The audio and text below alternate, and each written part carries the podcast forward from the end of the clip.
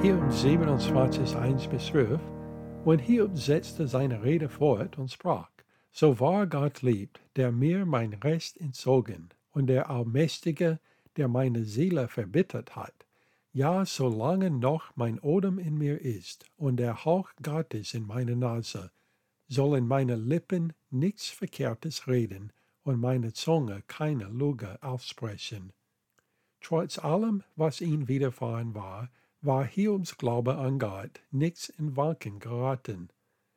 Obwohl er zu dieser Zeit Gottes Absichten nicht gekannt oder verstanden hat, hat er darauf vertraut, dass was auch immer die Gründe waren, alle Dinge seinen Besten dienen werden. Hiob hat bei Gott geschworen, der ihm das Leben gegeben hat, dass er immer die Wahrheit sagen würde, ohne sie irgendwie zu verdrehen. Er hat auch deutlich gesagt, dass ihr Versuch, ihn davon zu überzeugen, dass seine Bedrängnisse auf seine Sünde zurückzuführen waren, völlig erfolglos war. Fern sei es von mir, dass ich euch Recht gebe, ich werde mir meine Unschuld nicht nehmen lassen bis an mein Ende. Ich halte an meiner Gerechtigkeit fest und werde sie nicht loslassen. Mein Gewissen straft mich über keinen meiner Tage. Hiob hat ein reines Gewissen, aber seine Ratgeber hatten nun Grund zur Sorge wegen ihrer falschen Anschuldigungen. Damals erhielt ein falscher Ankläger die Strafe, die für den Angeklagten gelten würde, wenn er schuldig gewesen wäre. Diese falschen Anschuldigungen hat Hiob dazu geführt, dass er gewünscht hat, dass sie auch gemäß ihren falschen Anschuldigungen bestraft werden.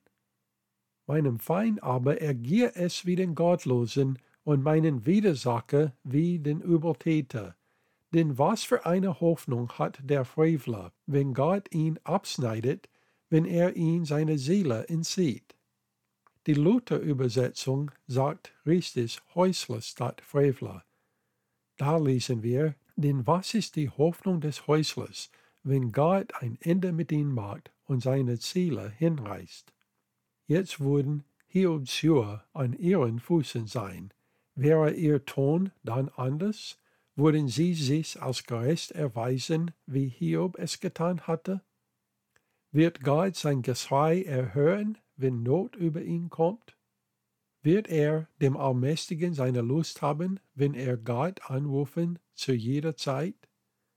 Wir müssen vorsichtig sein, andere zu beurteilen, wenn wir nicht in ihren Schuhen gegangen sind. Hiob hat seine Freunde angefleht, zuzuhören und zu lernen. Ich will euch über die Hand Gottes belehren und euch nicht verhehlen, was bei den Allmächtigen gilt. Siehe, ihr selbst habt es alle gesehen. Warum schwatzt ihr dann nichtiges Zeug? Hiob hat Freunde gebraucht, die ihn beistanden und ihn unterstützten, aber anstatt ihn aufzuhelfen, haben sie ihn unten gehalten. Gott helfe uns, unsere Freundin ein Hilfe zu sein.